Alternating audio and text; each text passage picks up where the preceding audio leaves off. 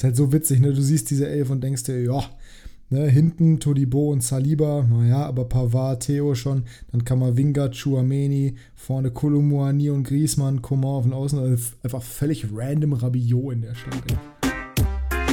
Klassenunterschied. Der Fußball-Podcast mit Jasper und Maxi. Ein kleines Dankeschön, dass ihr jetzt schon weitergekommen seid als die Spanier. Das macht mir das Leben hier in der Realkabine deutlich leichter. Das ist schon mal klasse. Und mit diesem Zitat von Toni Kroos, gewidmet an die deutschen Basketballer vor dem Halbfinale gegen die USA. We know that they went on and won the whole thing Herzlich willkommen zur nächsten Episode Klassenunterschied. Ich bin gerade im Englisch-Flow, weil ich gerade Jasper schon eine wunderbare Story vorgelesen habe über eine Bar in Wisconsin, die ihren Zuschauern bzw. Gästen bei einer Niederlage der New York Jets die gesamte ja, Rechnung quasi ausgegeben hätte. Ähm, nicht passiert, trotz des Achillessehnenriss. Ganz anderer Sport hier zum Start der Episode, ist auch völlig okay. Jasper, ich ähm, heiße dich herzlich willkommen. Guten Abend an dich und guten was auch immer an die Zuhörer.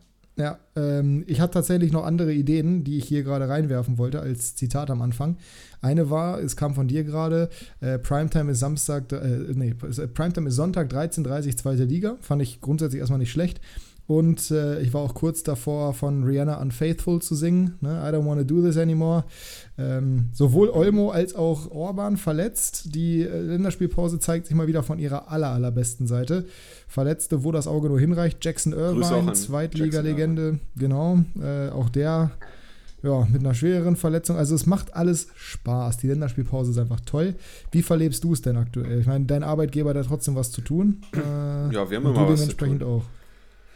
Ähm, ja gut, Dani Olmo weiß ja, ist einer meiner Lieblingsspieler, deswegen fand ich das nicht so du schön, bist Dani dass Olmo, er sich verletzt hat. Ich also, bin Dani Olmo. Dir? Äh, wieder besser, danke.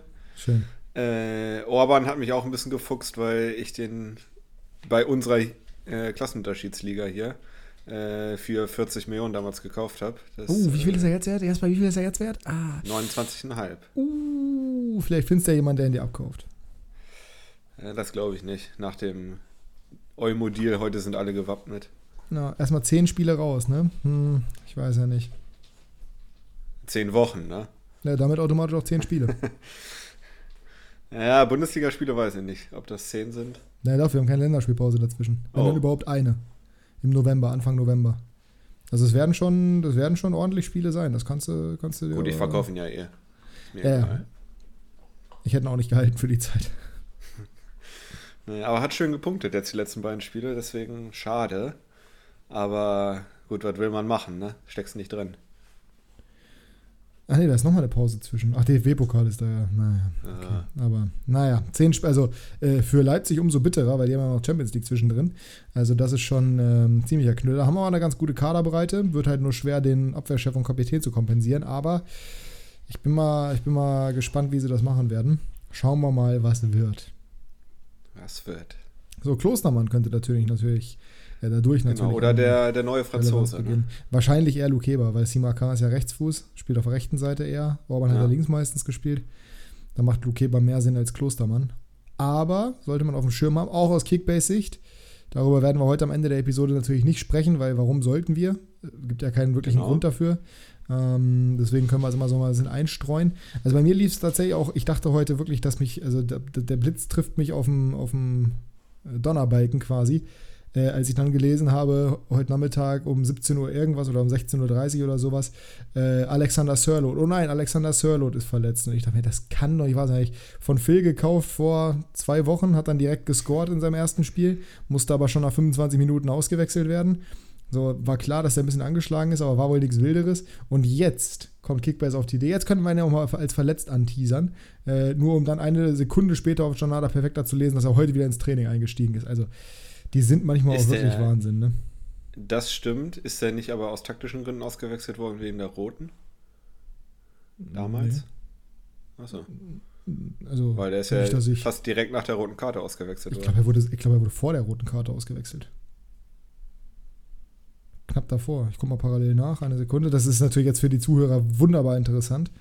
Ich könnte äh, jetzt äh, Rihanna singen, aber ich glaube, es ist noch besser, nichts zu sagen. Das ist in der Tat so, besser nichts machen. äh, er wurde danach ausgewechselt, fünf Minuten.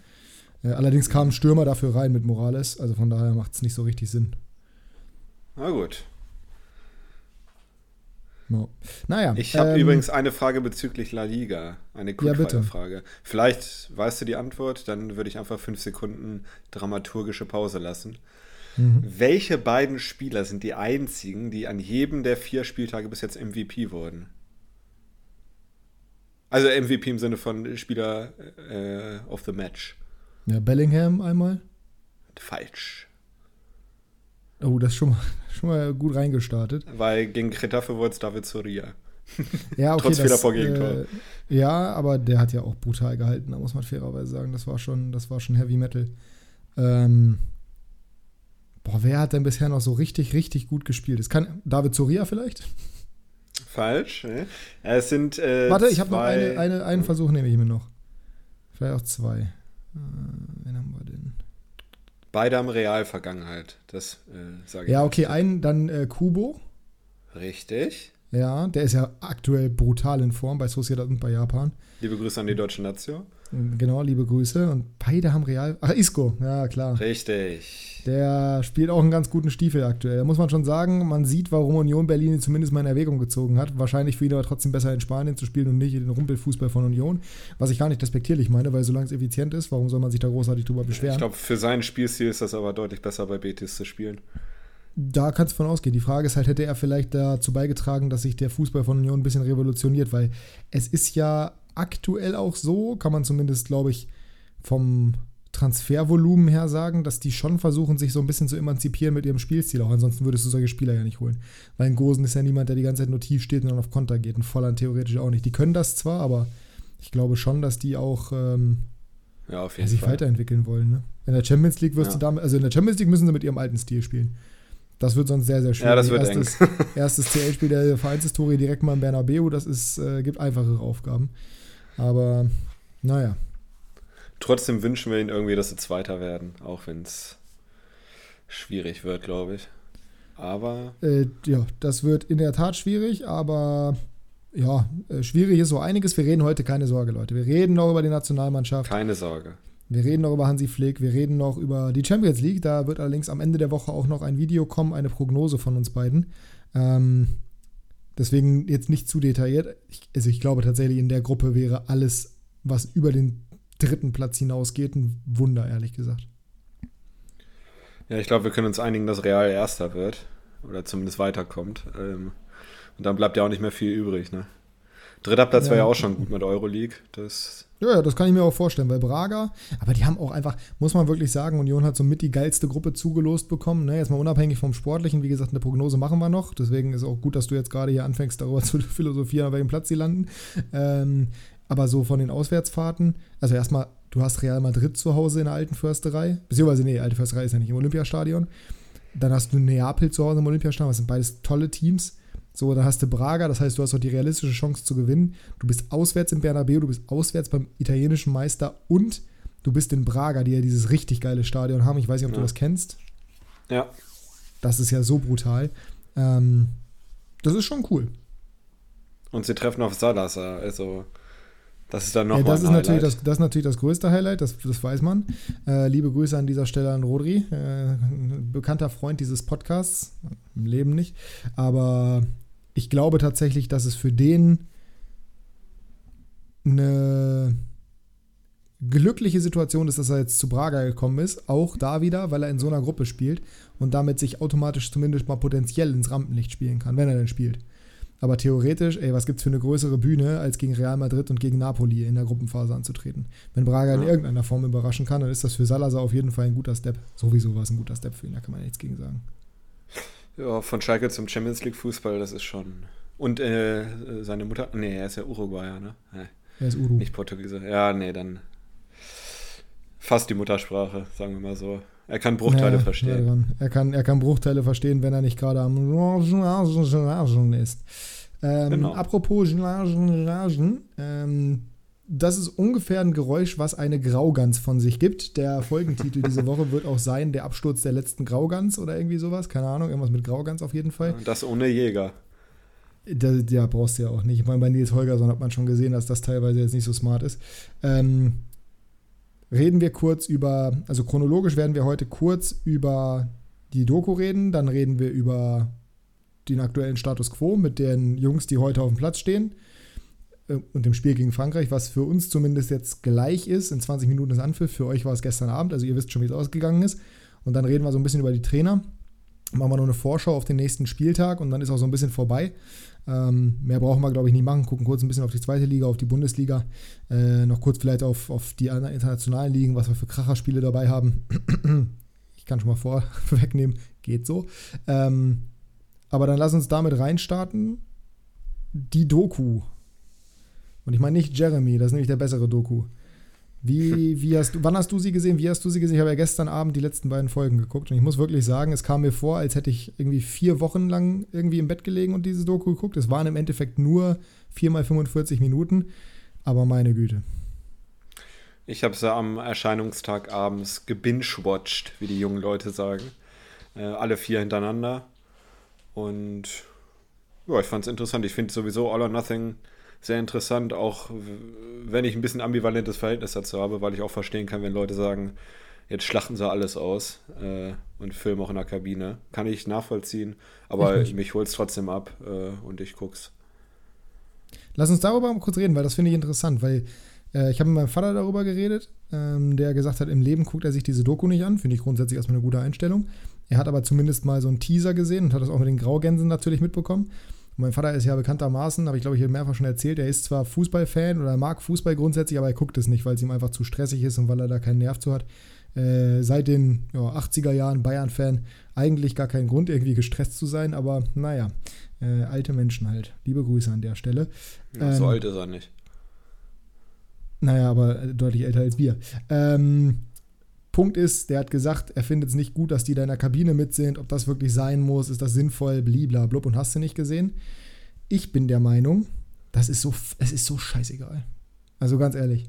Die sind da, die sind da von so vielen Leuten um, umgeben und umwuselt. Ob da jetzt noch eine Kamera mitläuft, wen juckt's denn? Ganz ehrlich, die sind sowieso medial so im Rampenlicht. Egal was passiert, es wird sowieso rauskommen. Ich finde das, find das sehr, sehr gut. Ich mag diese All-or-Nothing-Dokus extrem gerne, einfach weil sie auch so eine Mannschaft deutlich nahbarer nochmal machen. Das haben wir beide auch gestern gesagt. Ich persönlich habe ein durchaus positives Bild von der Nationalmannschaft. Also von den Spielern erstmal. Ja, sportlich war das so lala. Aber in der Doku sind die auf jeden Fall nicht am schlechtesten weggekommen. Ich fand tatsächlich, dass Kimmich, den ich ja bekanntermaßen nicht sonderlich gerne mag, aber der ist mit am besten weggekommen in dieser ganzen Doku. Besser als bei der Bayern-Doku auf jeden Fall, ja das stimmt. Die habe ich nicht gesehen, tatsächlich. Ja, da hat er einen oder anderen Ausraster gehabt. Ähm, ja, also ich habe jetzt nicht selbst Fußball gespielt, aber ich kann schon den einen oder anderen Spieler ver verstehen, hast, Toni Kroos. Nee, du, hast auch, du, du bist auch nicht im, du bist auch nicht im Rampen, also selbst wenn du Fußball gespielt hättest, du bist niemals im Profibereich so im Rampenlicht und so in der medialen Präsenz wie die deutsche Nationalmannschaft. Das ist ja schon, ne, das ist jetzt nicht irgendwie Wanne Eickel 05 oder sowas. Das ist ja wirklich schon die, die Elite der Elite. So, ich, weiß auch, worauf du hinaus möchtest. Groß zum Beispiel ist natürlich Verfechter, der sagt, nee, der hat auf sowas gar keinen Bock. Der ist auch vom Charakter her nicht so. Aber ich sag, also, das kann dich nerven, das ist okay, aber das beeinflusst in keinerlei Hinsicht deine Leistung oder irgendwas. Von daher, also bin ich mir zumindest. Nee, die sicher. Leistung nicht, nee, das glaube ich auch nicht. Und von daher ist es dann für mich egal. So. Ob die jetzt da sind oder nicht. Also klar, es wäre für die wahrscheinlich entspannter, wenn sie nicht da wären. Aber ich glaube nicht, dass das irgendeinen Effekt gehabt hat auf irgendwas. Nee, also ich glaube, auch ohne die Aufnahmen wäre Deutschland in der Vorrunde ausgeschieden. Ich glaube, das hat jetzt gar keinen Einfluss.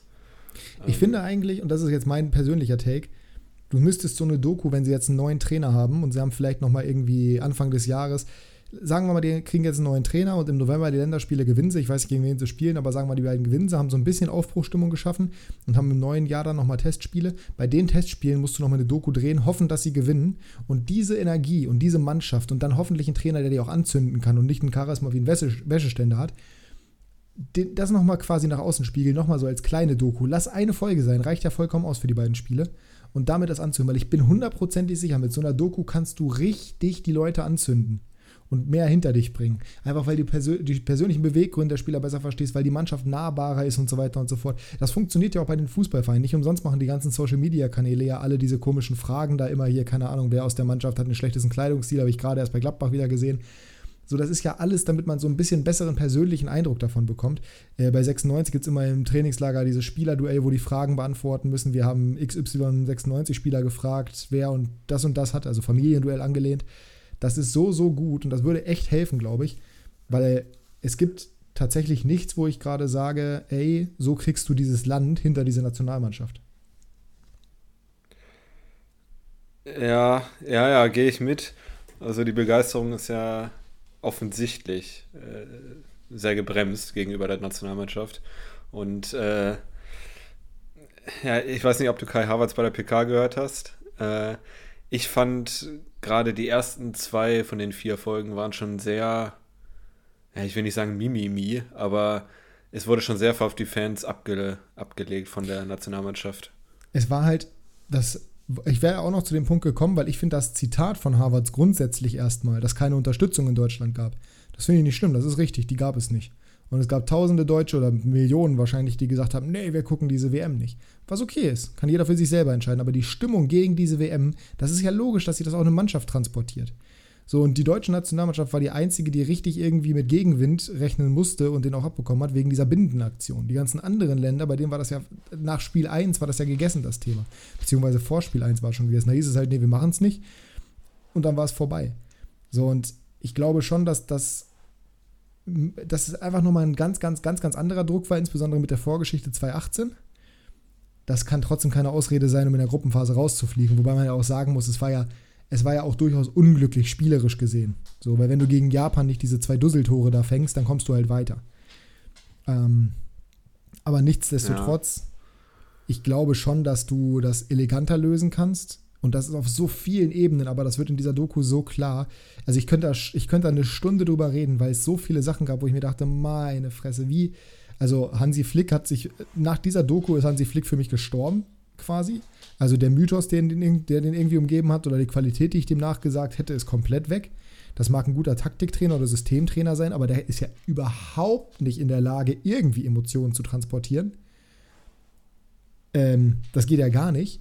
So, es gibt halt, ich bin ja grundsätzlich der Meinung, dass Kai Havertz immer als Bauernopfer hingehalten wird und hingestellt wird. Das war auch in dieser Doku wieder so zu sehen teilweise. Aber sorry, ey, der hat aber auch eine Ausstrahlung, der zieht ja quasi die Negativität an. So, unabhängig davon, dass er auf falschen Positionen gespielt wird. Und dann hast du halt noch das Problem, und das sehe ich am allergrößten, dass du auch kommunikativ wieder in dieser Doku gesehen hast, wie dumm es eigentlich ist. Ganz ehrlich, es, erinnerst du dich daran, als dieses Thema war, dass die Nationalmannschaft die Binde nicht tragen wird? Die Regenbogenbinde. Ja. Kann ich mich sehr gut dran erinnern. Wie viele Zitate es gab. Ja, dann gibt es eben eine gelbe Karte. Ja, dann dies, ja, dann das. In der Doku ist bei Minute, also nach Minute 1, wo klar wird, okay, wir dürfen damit nicht raus. Ich weiß gar nicht, wer es ist. Füllkrug ist es, glaube ich, im Interview sagt. Ja, wir dürfen halt nicht mal auf den Platz. So, der Schiri lässt uns nicht raus, wenn wir diese Binde anhaben. Ja, Punkt. So, warum wurde das denn nicht kommuniziert? Warum wurde denn gesagt, ja, vielleicht eine gelbe Karte oder irgendwas? Natürlich sind da auch die Medien dran schuld, die dusselige Bildzeitung und diese ganzen Vollidioten, die da irgendwelche Möchtegern-Artikel ins Internet prusten, um irgendwie Welle zu machen, was ja auch leider Gottes immer sehr gut funktioniert, weil Populismus ja nicht umsonst Populismus heißt, der kommt beim Volk eben an. Aber da, da, so ein Debakel und der Offenbarungseid, danach kannst du gerne nochmal zu den einzelnen Themen Stellung beziehen der Offenbarungseid war für mich wirklich, wo ich endgültig gesagt habe, ey Hansi Flick, du hast, das ist ja, du hast dich so unmöglich gemacht, auch in dieser Doku. Das mit der Pressekonferenz, das alles, alles scheißegal. Aber im Spiel gegen Costa Rica, du führst zur Halbzeit 1 zu 0. Dass er keine Ansprachen kann, haben wir vorher schon gesehen. Das war ja, das war ja lächerlich. Also es war ja wirklich peinlich einfach. Da kommt jemand zu spät im Besprechungsraum und alle sitzen da stillschweigend, warten und er erzählt irgendwas von, ja, das geht so nicht, das ist respektlos. Okay, fangen wir an. Junge, da, so hast du halt keine Autorität. Die Leute respektieren ihn sicherlich, aber das ist keine Autorität. Und warum quatschst du denn nicht vorher mit der Mannschaft? Warum lockerst du es denn nicht ein bisschen auf? Warum muss es denn auf Krampf so graugansmäßig sein? Das ist unglaublich. Und dann steht er in der Kabine die ganze Zeit kriegt er keinerlei Emotionen vermittelt, 0,0, während dieser ganzen Doku, in den ganzen Ansprachen, in der Vorbereitung auf das Spiel, in der Nachbereitung, nirgendwo hast du Emotionen. Und dann steht er in der Kabine gegen Costa Rica, du führst 1-0, machst deine Chancen nicht und er pfeift die Mannschaft als ob sie 0-3 zurückliegen würde, obwohl sie führt. Zumal sie ja sowieso nichts daran ändern kann. Wie unrealistisch denn, dass du 8-0 gewinnst oder sowas. So, und wenn Spanien halt ne, nicht gewinnt, und zu dem Zeitpunkt haben sie ja geführt, dann kannst du halt sowieso, du bist auf die anderen angewiesen. Warum kann man denn nicht einfach transparenter reden, sondern muss seine Mannschaft nochmal auf Krampf zusammenpfeifen? Also so ein Blender, der Typ. Unglaublich. Das, also unfassbar unsympathisch in dieser Doku, muss ich sagen. Zumindest im Umgang mit der Mannschaft. Hinter den Kulissen will ich nicht beurteilen, kann ich nicht, menschlich auch nicht. Aber der Umgang mit der Mannschaft, boah, Wahnsinn. Ja, ich war auch negativ überrascht von seinen Ansprachen. Also ich fand bei den Bayern war es, die Bayern-Doku habe ich auch geguckt, da fand ich ihn eigentlich ganz okay. Also hat er gut rübergebracht. Ich gesehen. Äh, ja, aber deswegen hatte ich auch andere Erwartungen jetzt an, also was heißt an ihn, ne? Also ist mir jetzt auch relativ egal, aber äh, ich habe es ich hab's mir anders vorgestellt, sagen wir mal so. Und äh, als ich die Doku am Freitag geguckt habe, ich will jetzt nicht sagen, ich habe meinen Augen nicht getraut, aber es war schon echt äh, enttäuschend. Also klar, Amazon hat das natürlich auch so oder hat die Sachen genommen, die dann natürlich auch ein bisschen ja, anecken könnten, glaube ich. Also die haben jetzt viele langweilige Sachen wahrscheinlich nicht genommen. Aber. Natürlich, sehr klar. ja, und der DFB durfte ja auch nicht äh, danach noch entscheiden, was geschnitten wird und was nicht. Das äh, Recht hatten sie nicht, zum Glück, glaube ich, für die Doku. Ähm, ja, also weiß ich nicht, diese Ansprachen äh, fand ich auch unglücklich. Äh, manchmal hat er für mich gewirkt wie so ein beleidigtes Kind. Irgendwie äh, bei der einen, was war das, Halbzeitansprache, da hat er doch irgendwie gesagt, das kann nicht sein, ey. Mann, ey.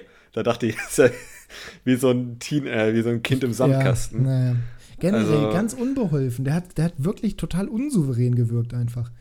Total, ja, das hat mich so verwundert. Ja, genau, mich auch also ich habe mich die ganze Zeit gefragt, weil der halt ein ganz komisches Bild abgegeben hat und sicherlich war der auch angefasst von dieser ganzen medialen Präsenz, die du da hattest und diesem ganzen Hate quasi, weil er war ja automatisch damit auch konfrontiert und eigentlich war es ja mal der tolle, nette Hansi, den alle gut finden. So, und da wurde er ja auch in der Kritik nur mal mitgenommen. Aber dass der so angefasst, also so, oder was heißt so angefasst, so, so bröselig quasi war, Streuselkuchen wieder. Haben wir wieder das alte, die, meine alte Metapher von 96. So, so ein, also wirklich einmal angepiekst und der fällt komplett in sich zusammen. Und das war echt erstaunlich zu sehen, weil ich mag ja, ich bin ja grundsätzlich Freund von Trainern, die Charisma haben. Ich bin jetzt kein Fan von Jürgen Klopp explizit, den man am meisten wahrscheinlich mit Charisma verbinden würde. Aber so Mourinho, Guardiola, die finde ich wirklich gut.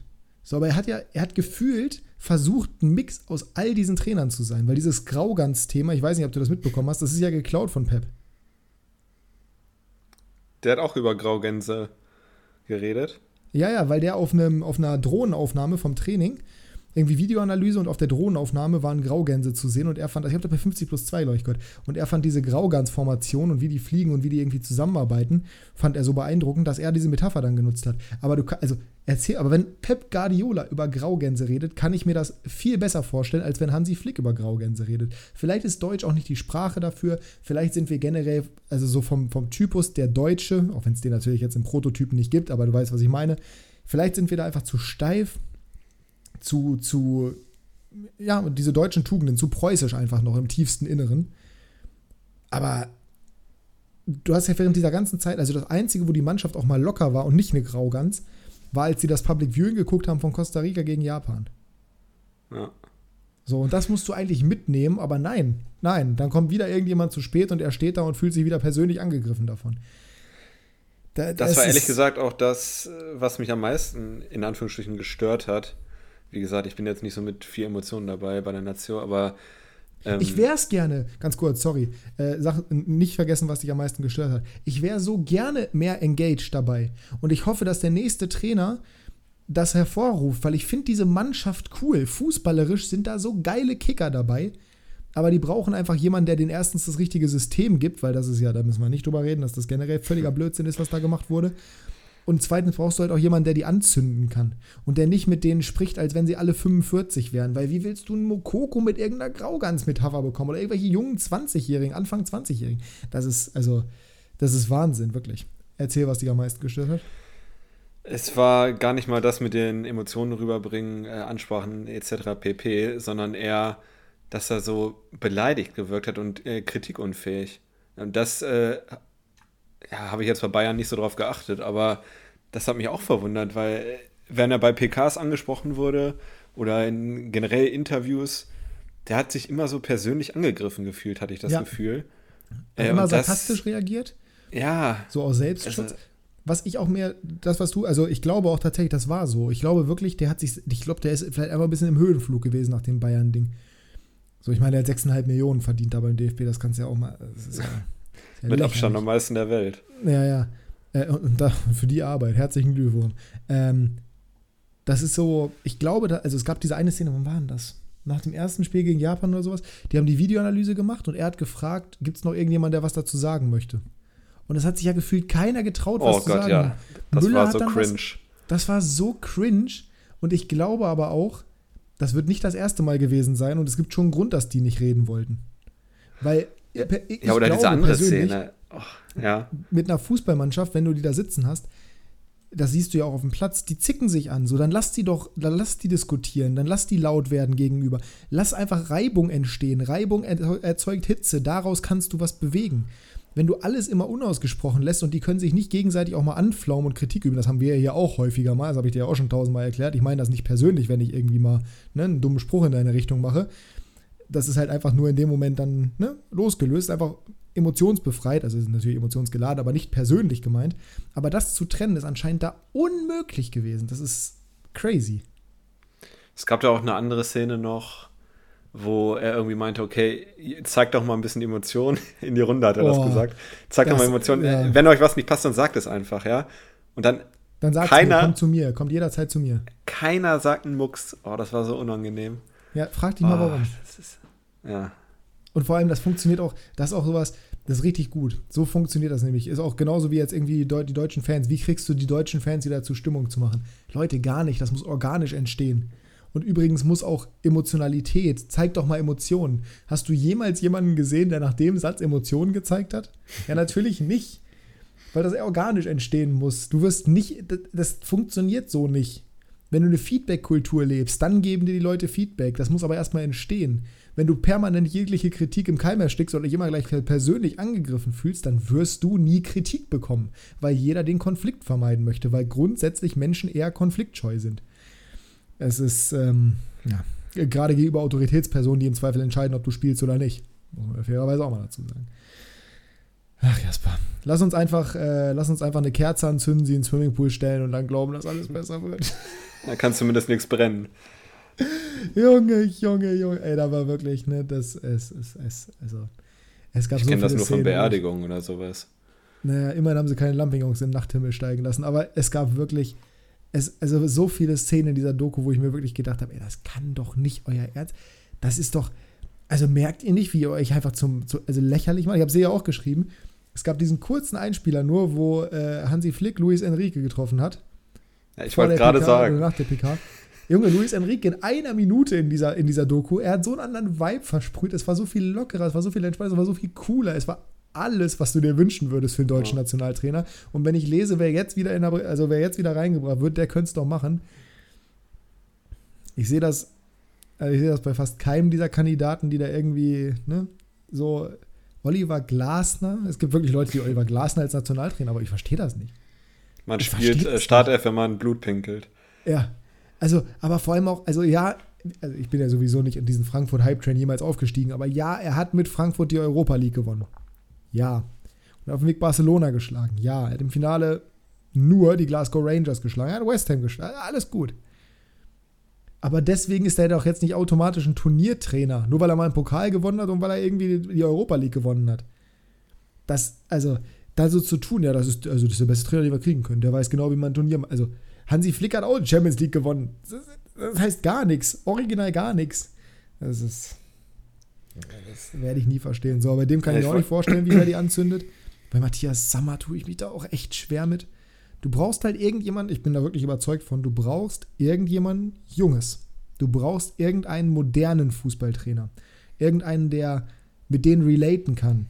Der sich zumindest ansatzweise in die rein. Weil wie alt ist Hansi Flick? Mitte 50? Ja. Das ist ein Mitte 50-Jähriger in den meisten Fällen, zumindest ein Deutscher, und ich nehme das ich weiß, das ist irgendwo auch, ich bin ja selber Deutscher, aber ein Mitte 50-jähriger Deutscher wird niemals mit Mitte 20-Jährigen so relaten können, wie jetzt ein Nagelsmann oder ein Sandro Wagner zum Beispiel. Bin ich hundertprozentig überzeugt ja. von. Mag ich falsch liegen, aber bin ich hundertprozentig überzeugt von.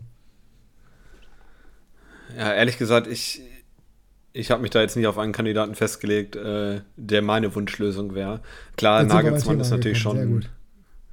Nagelsmann ist ja schon die Königslösung. Ich glaube, da können wir uns einigen. Äh, das sehen ja auch viele so. Ähm, aber sonst, ich finde zum Beispiel Matthias Sammer fachlich gut. Aber, ja, na klar, da sage ich nichts gegen. Äh, und das Ding ist halt auch, äh, no front, aber das ist halt eine absolute Labertasche. Äh, bei jedem Format, bei dem der dabei ist, irgendwelche Podcasts ja, ja. oder so, es ist unglaublich. Also die gehen alle dreimal so lang wie die normalen äh, äh, Folgen. Also es ist ja manchmal interessant, aber ich glaube, der, der wird die Mannschaft totlabern, ehrlich gesagt. Und ich glaube, dass das nicht das ist, was wir brauchen. Nee, das glaube ich ähm, aber auch. Aber fachlich halte ich viel von ihm. Äh, glaube trotzdem nicht, dass es die beste Lösung jetzt wäre. Ja. Ähm, ja, ich bin mal gespannt. Also, dass der DFB auf Nagelsmann zugehen wird, kann ich absolut verstehen, wenn sie es machen. Ich weiß halt nur noch nicht, ob er es machen würde. Also gut, woher soll ich das auch wissen? Aber ich. Kennen Sie doch. Guter Freund. Also, auf der einen Seite ist es natürlich eine super Chance, bei einer Heim-EM das Team zu leiten. Aber für mich ist das so ein Vereinstrainer, keine Ahnung. Also zumindest in meinem Kopf. Äh, und der DFB plant ja zumindest offiziell eine langfristige Lösung. Ich weiß nicht, ob sie sich auf den Kompromiss einlassen würden, dass er, dass die Nagelsmann einen Vertrag für die EM erstmal geben und dann weiterschauen. Aber irgendwie, weiß nicht, für Warum mich ist das nicht, irgendwie. Ganz ehrlich, ey, das ist ja. eine Heim-EM. Du musst halt die beste Lösung finden. So, und danach kannst du immer noch weiterschauen. Vielleicht kannst du ja überzeugen zu bleiben. Ich, ich finde es gar nicht so. Also, ja, er ist Vereinstrainer, aber wie bist du denn auch Nationalmannschaftstrainer? Nationalmannschaftstrainer kannst du ja vom Prinzip her nur sein, wenn du schon mal gemacht hast. Ansonsten würde ich niemals als Nationalmannschaftstrainer sehen.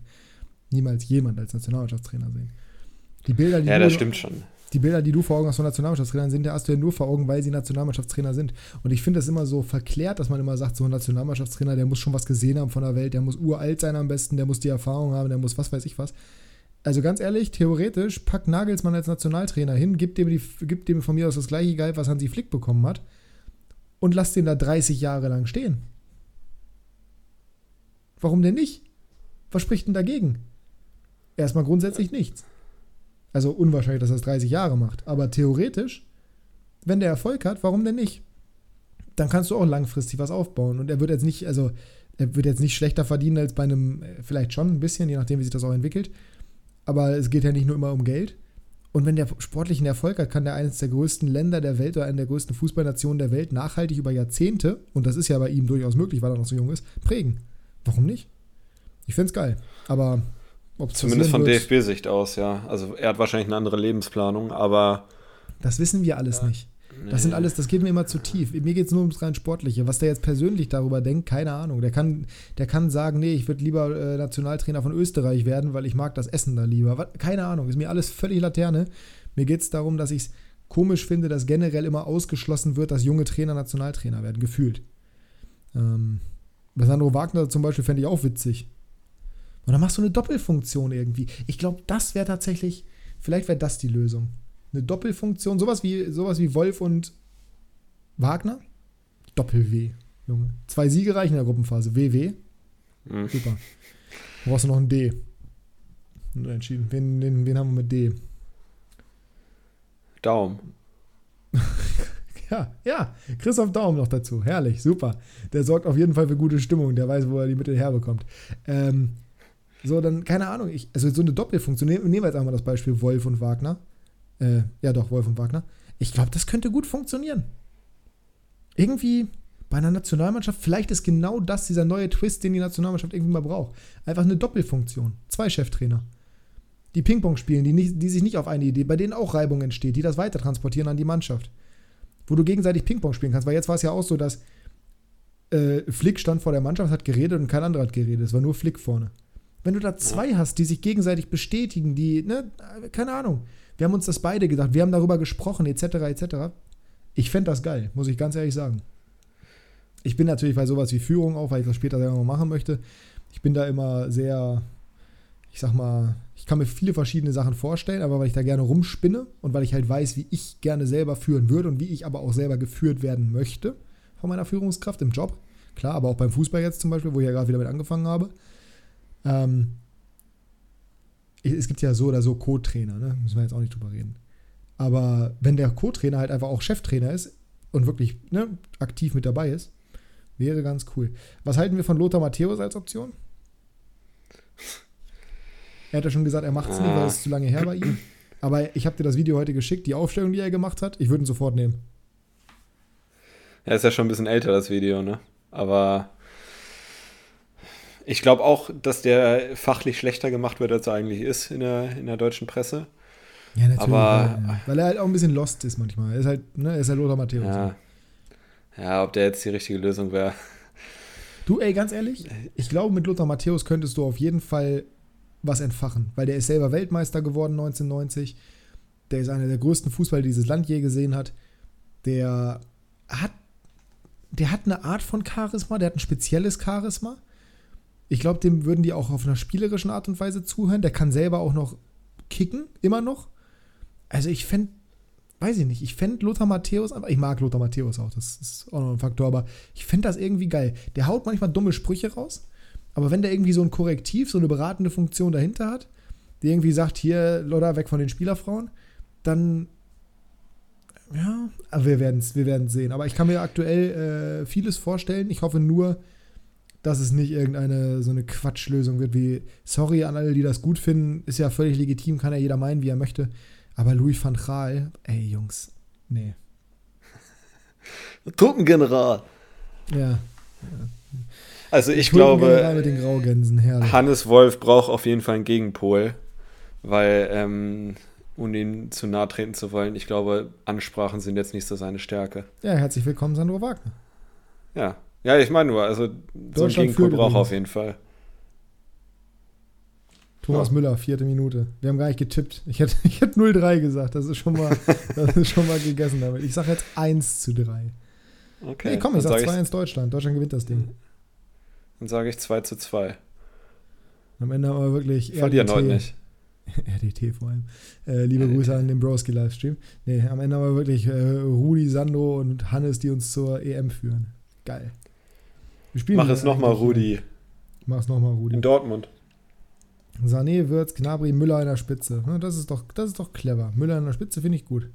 Habe ich auch gesagt. Stell den da vorne rein. Ich hätte zwar Gnabry in der Spitze gesehen und auf Außen dann eben äh, Hofmann auf der anderen Seite, neben Sané.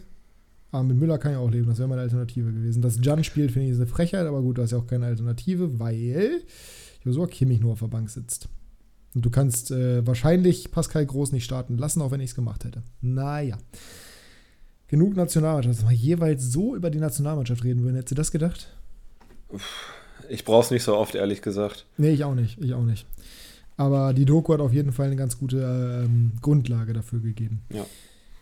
Wir gucken mal kurz so ein bisschen in die internationalen Ligen rein, was am Wochenende los ist. Ähm, Premier League, normalerweise gibt es da immer ein Topspiel. Dieses Wochenende haben wir FA Cup. Nee, Gott sei Dank nicht. Das wäre, das würde mir richtig wehtun. Ähm, wir haben aber tatsächlich kein richtiges Topspiel. Wir haben nur in Anführungsstrichen Man United gegen Brighton. An Sofatis erste Gelegenheit, sich zu zeigen. Ja.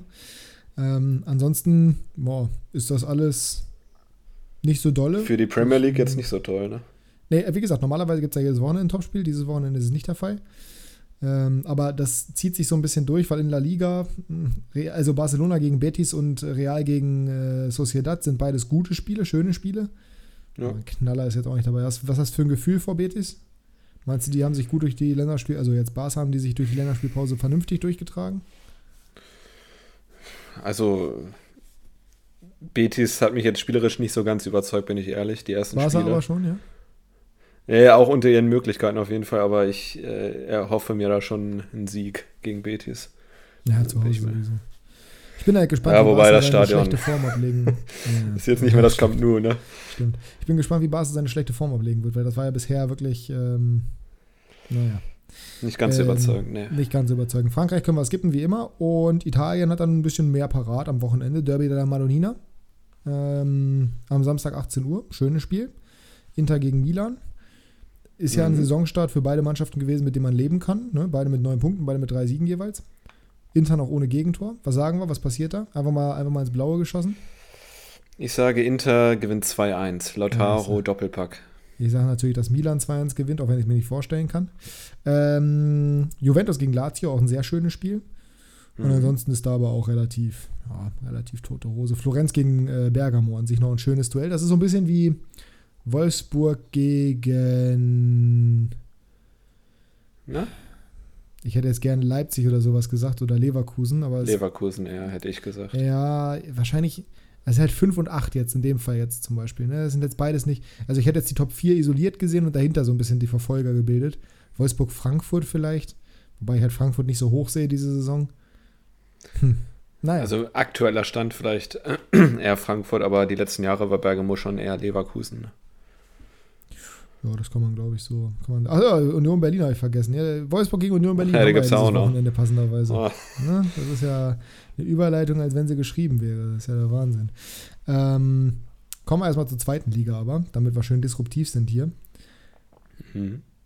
Schwarz sendet positive Signale an Sing vor dem Wochenende. Alois Schwarz. Ähm, liebe Grüße an dieser Stelle an Benny aus unserer Kickbase-Gruppe letzter Strike, wenn dein Kapitän nächstes Mal nicht kaufst, fliegst du raus. Das sagen wir auch hier im Podcast jetzt einfach mal, weil bisher keinerlei Reaktion darauf kam, dass er den jetzt zum zweiten Mal nicht gekauft hat. Beziehungsweise er hat ihn einmal gekauft, dann hat er ihn verkauft, was er nicht darf, und dann hat er ihn nicht gekauft, was er auch nicht darf. Äh, das sind zwei von drei Strikes. Ne? Wir haben es ja hier im Podcast auch angekündigt: drei Strikes and out. Dann hat jemand anders von euch die Gelegenheit, noch mitzuspielen und vielleicht noch eine Ihr seht gerade nicht, dass wir beide ein X formen mit den Händen. Genau, machen wir tatsächlich beide.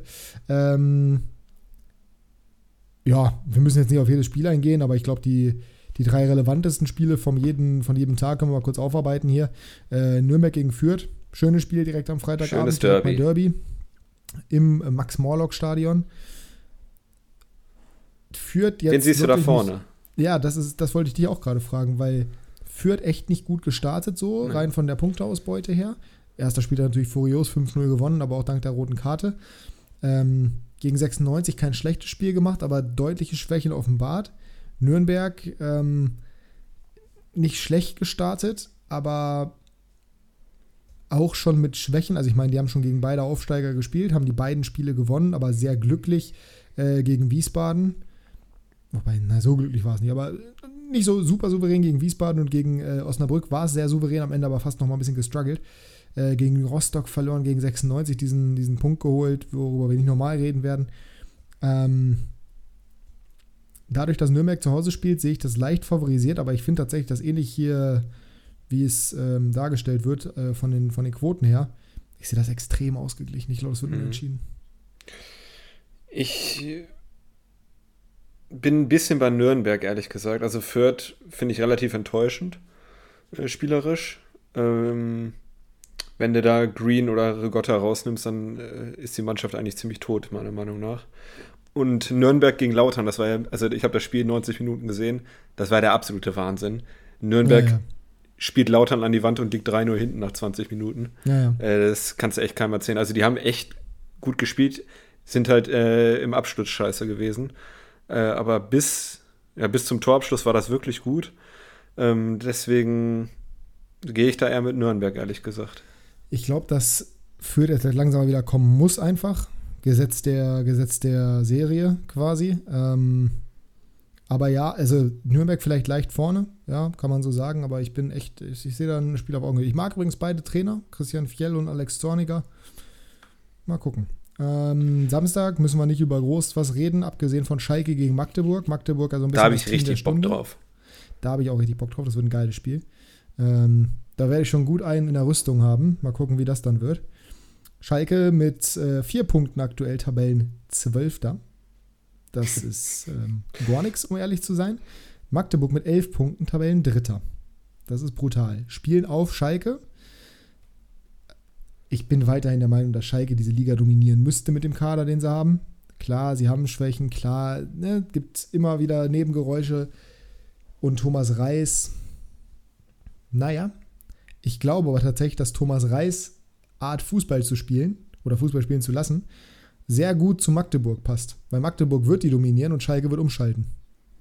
Auch auf, auch auf Schalke. Weil Magdeburg dominiert einfach jeden Gegner gefühlt. Mhm.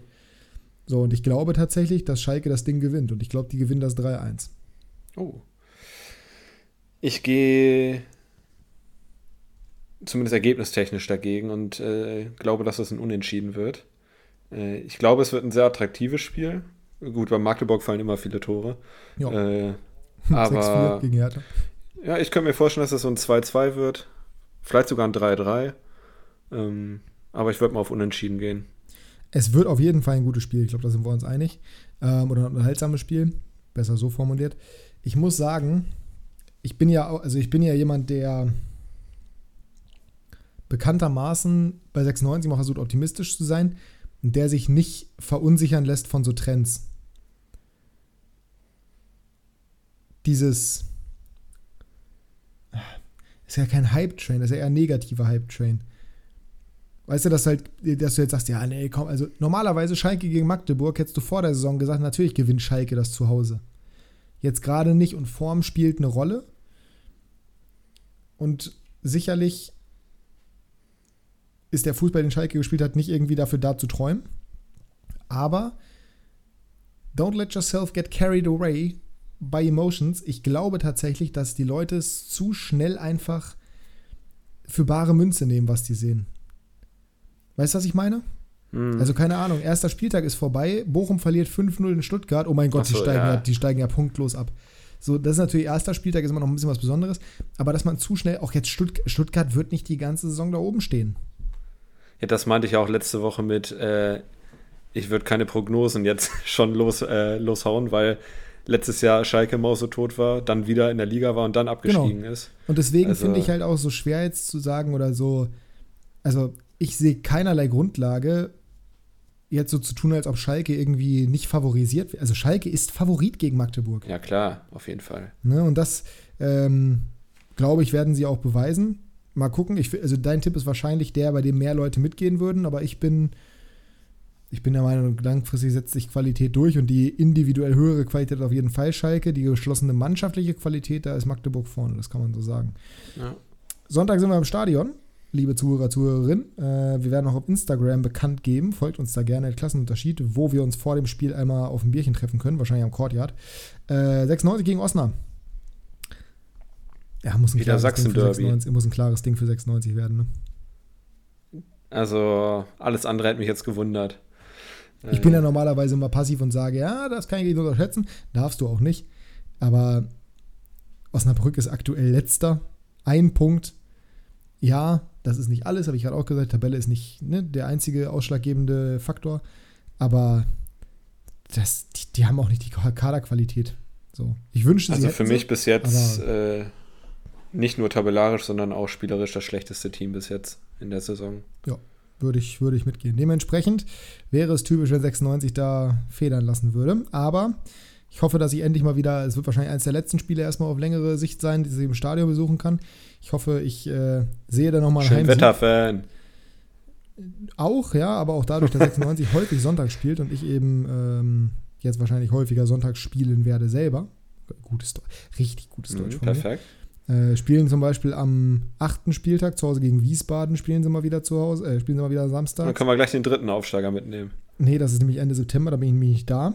Und äh, dann spielen sie Freitag am 6. Oktober in Kaiserslautern. Das finde ich bitter. Da wäre ich nämlich gern gewesen, da bin ich aber auch verhindert zeitlich, weil ich auch im Oktoberfest bin.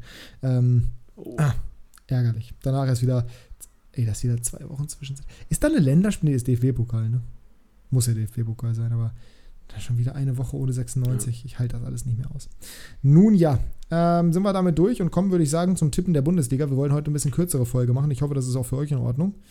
Hast du noch irgendein Thema, was du ansprechen, ansprechen würdest gerne?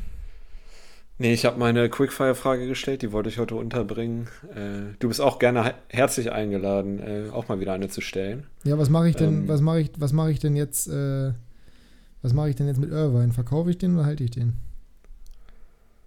Gibt es denn mittlerweile eine äh, Diagnose oder nicht? Ja, nee. Zweite Liga ist die Datenlage immer so scheiße. Na, dann würde ich mal beim australischen Verband oder bei St. Pauli gucken. Äh, sobald du da mehr weißt. Also, wenn er mehrere Spieler ausfällt, würde ich ihn verkaufen. Ist natürlich eine Bank, aber mhm. auf der Bank nützt die Bank auch nicht viel. Oh, auf der Bank nützt die Bank auch nicht viel. Deswegen hört ihr jetzt zu. Das ist wirklich der Wahnsinn. Fantastisch. Ja, meine... Einfach fantastisch. Ja, mal gucken. Das ist alles echt, das ist echt schwierig. Kickbase so, naja. Eigentlich bin ich echt zufrieden aktuell. Ich habe eigentlich ganz gut aufgebaut über die, über die Pause jetzt hier meine Teams. So wie Lasse-Abi. Oh, nee, nee, nee, beim, nee, da reagiere ich jetzt nicht drauf. Ähm, aber ist halt super bitter, dass mir jetzt mein, doch, da reagiere ich drauf, Junge. Du kannst, so. ihn jetzt auch noch hier, du kannst ihn jetzt auch noch hier mit reinbringen, diesen, diesen lächerlichen Kerl da. Ich bin 20 Jahre Influencer und bald Student, Hals, Maul, Junge. Oh, Gott, ist das alles schlimm. Gut, äh, weiter Jasper Text. schickt mir, Leute, Jasper schickt mir jeden Tag Videos von ihm. Jeden Tag. Wegen ja, Jasper ist der mittlerweile. Ja, wegen dir ist er mittlerweile in meinem verfickten Explore-Feed. Das kannst du keinem erzählen. Kein Mensch weiß, weil er. Also, ah, naja. Darauf erstmal eine Proteinlimo. Oh, das ist alles schlimm. Ähm, ich bin eigentlich ganz zufrieden, aber jetzt haben wir Orban und Olmo. Die beiden O's haben mir so ein bisschen das Genick gebrochen. Das finde ich ehrlich gesagt nicht so witzig. Äh, da muss ich in beiden Ligen, musste ich ja Steve Chö abgeben. Äh, das heißt, ich habe ihn nur noch in einer Liga. Das ist, das ist, das tut alles ganz, ganz dolle weh. Ja, aber also bist du wegen Jordan so traurig? Also bei den O's äh, kann ich äh, verstehen. Entschuldigung, in beiden Ligen musste ich Boniface abgeben. So. Ja, ich wollte gerade sagen, also das ist nochmal was anderes. Ja, das ist ein bisschen was anderes. Nee, deswegen bin ich traurig, wegen Siebert Schö. Okay. Oh, den ja. werde ich in einer Liga, also bei uns in KU, werde ich ihn starten lassen tatsächlich. Ne? Ja. Alternativen. Ähm, naja. Liebe Grüße an der Stelle an, Gott, mit wem mache ich denn nochmal den Tausch? Ich habe auf jeden Fall einen guten Torwarttausch gefunden. Äh, ich werde nämlich mit Pavlenka in den Spieltag gehen und äh, Renault an Bene abgeben, genau. Beide für Marktwert? Ja. Ja, dann machst du ein paar Millionen oder hast du ja, ein paar Millionen braucht, mehr auf dem Konto. Ja, die brauchte ich auch. Ja. Äh, Bundesliga tippen, dann sind wir durch. Bist du bereit? Ja. Warte, I'm ready. Meinen, sehr gut, ich mache mal kurz meinen. Oder um es zu sagen mit der Nationalmannschaft, I'm Rudi. Das war immer sein Witz. Oh Gott. War das ehrlich sein Witz? Ja, er hat das mal äh, im Flugzeug zu so einem Engländer gesagt oder so. Ja. Immer so, are you, are you ready? No, I'm Rudy. Ja, gut. Ich weiß, Rudi ähm, ist so ein Phänomen für sich. Ich weiß nicht, was ich von dem halten soll. Eigentlich finde ich den super sympathisch, aber irgendwie ist das auch so ein Spinner.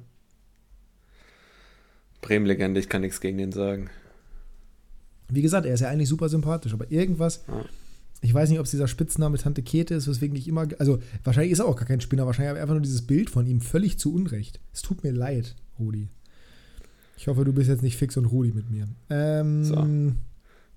Paderborn gegen Wiesbaden, das ist die falsche Liga. genau, Bayern gegen Leverkusen, fast genauso gut. Bayern gegen Leverkusen, da würde ich sagen, ist das andere Spiel deutlich attraktiver.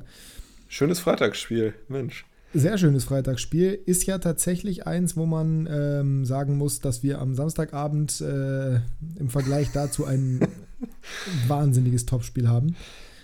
Ähm, das ist echt bodenlos. Das ist wirklich bodenlos. Es gibt ja viele, die sagen, ja, Leverkusen gewinnt das. Ich sag, äh, äh, Länderspielpause, Bayern gewinnt das 3-1. Ich weiß noch, das letzte Mal, dass Leverkusen berechtigte Hoffnung auf den Sieg hatte, wurden sie 5-0 weggeschossen. Und das in der ersten Halbzeit. Ähm, ich sag 2-1 für die Bayern. Na, sind wir uns einig. Ich glaube, da werden wir Gegenwind bekommen im Zweifel, aber ich. Äh, ja, es sind immer noch die Bayern. Also sagen wir in München. Ja, ich, ich muss ihn überzeugen, ich sehe das genauso. Leipzig gegen den FC Augsburg. 4-1. Ich habe schon eingetragen. 4-0, komm. Ähm, boah, muss ich mit anfangen. Freiburg gegen Augsburg, äh, Freiburg gegen Dortmund, ja, aber deutscher Augsburg. In Freiburg, aber es ist halt nicht das Schwarzwaldstadion. Sondern der Europapark. Sondern der Europapark. Schönes Stadion, aber keine Festung. Und der BVB berappelt sich und gewinnt ähnlich dreckig wie letztes Jahr 2 zu 1 und keiner weiß wie. 2 zu 2. Ich der BVB strauchelt äh, weiter. Ich würde es mir wünschen. Wolfsburg gegen Union. Spannendes Spiel. Du fängst an. Mm, auch da sage ich unentschieden 1 zu 1. Ja, auch da setze ich mich wieder ins Fettnäpfchen und sage 3 zu 1 für Wolfsburg. Für unsere Wölfe, okay. Für, oh Davon distanziere ich mich. Aber äh, 3 zu 1 für die, für die Wölfe. 30 ja, Gold okay. von Zwanberg. wenn ich dann nicht mehr besitzen werde. Ähm, der FSV Mainz gegen den VfB Stuttgart. Äh, wie nennt man dieses, dieses Duell? Ist das überhaupt ein Duell? Das ist ein, ein Derby ist es nicht, aber es, es ist, ist ein Duell, aber kein Derby. Südgipfel. Oh, Südwestgipfel. Ja. Oh. Na, Süd, oh. Süd, Süd, Südwestgipfel ist dann äh, Freiburg gegen, gegen, gegen Stuttgart und Südwestgipfel ist Mainz gegen Stuttgart. Also Hoffenheim ist erstmal gar kein Gipfel, weil das ist ja, dann haben sie auf ihren Trikot ihren einzigen Gipfel. Äh, muss ich anfangen? Ja, ne? Mhm. 2 zu 2. Ich sage, uh, the trend is not your friend. 2 zu 1 für Mainz. Ja, ich, ich sehe auch Mainz tatsächlich total dumm, aber ich sehe sie auch in der Favoritenrolle. Ähm, Gölle gegen Hoffenheim. Mm, 2 zu 2. Ja, das ist, das ist, da kann echt ich, alles ich, passieren. Ich sehe ich seh auf meine Tabellenprognose am Ende der Saison, ich sehe auf die Qualität, die Hoffenheim hat und ich sage 1-3 für Hoffenheim. Gut, dann gehen wir jetzt zum Topspiel. Dann wird es richtig eng für Steffen Baumgart, nämlich. Topspiel. Bodenlos. Ja. Frankfurt gegen Bochum. Ähm, In Bochum. 0-0. Ich glaube auch nicht, dass Frankfurt gewinnen wird. Ich muss nur gerade überlegen, ob ich, ich sogar auf Heimsieg gehe. ich, ich glaube also glaub einfach, dass kein Tor fallen wird. Ich sehe nicht, wer Dann von beiden Mannschaften ein Tor schießen soll. 2-1 Bochum, komm. 2-1 Bochum. Kommt ein bisschen durch, dass wir Frankfurt nicht so gerne mögen in diesem Podcast. Ähm, beziehungsweise, was heißt gerne mögen? Kommt ein bisschen durch, dass wir ihnen nicht so viel zutrauen wie viele andere. Heidenheim gegen Werder Bremen. So, das ist gut, dass du da anfangen musst, deine Werderaner. Wir hatten wieder einen Konflikt unter der Woche, weil ich mich wieder darüber echauffiert habe, wie du auch nur im Ansatz so tun kannst, als ob Werder nicht der klare Favorit gegen Heidenheim wäre. Und dann ja, bleibe auch dabei. Klarer Favorit, da geht es um die Ausdrucksweise. Nee, da geht es überhaupt nicht um die Ausdrucksweise. Natürlich Doch. ist Werder Bremen klarer Favorit gegen Heidenheim in ihrer ersten Bundesliga, ja. Sag mal, also. Es gibt halt nicht, es gibt halt nicht nur Favorit, es gibt halt nur klarer Favorit in meiner Welt. Ja, in deiner, in meiner nicht. Deswegen ja, habe ich ja gesagt. Ist, mir, ist mir ja egal, was in deiner Welt so gibt. Ja, in mir deiner auch. Welt kannst du jetzt ein Ergebnis prognostizieren hier. 2-2. In, in deiner Welt kannst du ja auch egal sein. Das ist wirklich bodenlos. 4-1 Heidenheim. äh, 2-0 Werder. 2-1 Werder. 2-1 Werder. Ja. Ähm, also, Darm City. Oh, nee, der, andere also, Aufsteiger. Ich habe ich hab, eigentlich, Leute, habe ich nur gesagt, dass man natürlich auf Bremen-Spieler gegen Heidenheim in Kickbase gehen wird. Und das hat diese Diskussion ausgelöst. Wir werden mal eine Abstimmung machen, äh, wie ihr das seht, ob Werder gegen Heidenheim klarer Favorit ist. Oder ob ihr sagt, nee, sind sie nicht. Weil äh, auf dem Papier, es tut mir leid, aber auf dem Papier ist wer. Wir haben beide gesagt, dass wir diesen Aufsteiger nichts zutrauen. Und jetzt lässt man sich wieder blenden von den ersten paar Spieltagen und von dem Ergebnis in Dortmund und sagt plötzlich, dass sie nicht klarer Favorit sind, allein qualitativ. Naja. Aber ich habe das mit in meiner Welt ist Bremen die etwa in meiner Welt ist Bremen die etwas bessere Mannschaft. In etwas Heidenheim besser, ist für mich die etwas bessere Mannschaft. Die in, in Heidenheim hat in der Bundesliga noch überhaupt nichts zu bedeuten. Die haben 2 zu 3 verloren gegen Hoffenheim nach 2-0 Führung in dem ersten Heim ja. Heimspiel. Also das ist ja das ist äh, ja das, wie gesagt, da kann man da kann man sich drüber streiten. Da kann man sicherlich auch unterschiedlicher Meinung sein, das ist auch völlig legitim. Aber mhm. so zu tun, als ob, also das leicht bessere Team, also ich sehe Bremen ja auch nicht sonderlich hoch, aber wenn du als Bremen-Fan vor allem, wenn du so anfängst, dass du sagst, nee, als Heidenheim das ist immer maximal leicht besser, pff, ein absolut aussortierter, irrelevanter Spieler von euch ist bei denen Stammspieler. Mehrere, tatsächlich. Tja, ja gut, äh, mindestens einen von denen würden wir aber gerne zurücknehmen mittlerweile. Ja, ne, das mag sein. Wäre auf jeden Fall die bessere Option zu Anthony Jung. Äh, ja, Darmstadt gegen Gladbach zum Abschluss des Spieltags. Kurz und schmerzlos. 3-0 Gladbach. 3-1 Gladbach. Schön. Haben wir ein Ergebnis eigentlich gleich? Nee, ne? Haben wir, also haben wir irgendeine Tendenz? Hä? Ne, gleich haben wir nicht. Bayern? Ach, stimmt. Da haben wir gleiche Tendenz. Äh, Leipzig natürlich. Eng. Leipzig, aber sonst ist schon eng. Und Gladbach. Ja, drei. Ja. Drei von neun ist nicht so viel. Ja, gut, okay. Also hier Köln, Hoffenheim, Mainz, Stuttgart hat halt einer äh, Ah, nee, ja, du hast 3-1 Hoffenheim gesagt, ne? Ich habe 3-1 Hoffenheim. Ich, ich, ich, wie er sich zusammensetzt, habe ich schon verstanden. Ich war dabei. Aber trotzdem finde ich es beeindruckend, weil normalerweise, was die Tendenz angeht, sind wir uns eigentlich einiger. Ähm, naja, das soll es gewesen sein von dieser Episode Klassenunterschied. Auch da wieder, ihr habt ein perfektes Beispiel dafür gesehen. Jasper und ich haben uns jetzt hier angekeift, ja. Haben uns hier quasi, wir waren kurz vor Mutter ah, ja. beleidigen. Aber am Ende des Tages ist davon nichts persönlich, sondern es ist einfach nur ein fachlicher Diskurs. Ja, das Persönliche und war bei WhatsApp. Da geht es gleich persönlich auch weiter, genau. ähm, ja. Wir wünschen euch eine schöne Woche. Groß wurde für Gündogan eingewechselt, weil Gündogan sich verletzt hat. Liebe Grüße. Und Christian. Ähm, hat den nicht gerade Laurin gekauft bei Kickbase? Ich weiß es nicht. Ich glaube, Laurin. Ich hat, weiß es nicht. Ich glaube, Laurin hat äh, Gündogan gekauft und also er ist vielleicht, also ist nur auf den Rücken gestürzt. Ach so, Gündogan. So ich dachte groß. Also, groß bei Kickbase schwieriger zu kaufen tatsächlich, aber irgendjemand hat Gündogan gekauft und das wäre natürlich wieder ein klares Zeichen dafür, warum die Länderspielpause einfach ein Segen ist. Wir hören uns nach der Länderspielpause. Jasper, du hast die letzten Worte. Ich weiß nicht, was ich sagen soll, ehrlich gesagt. Gut, tschüss. tschüss.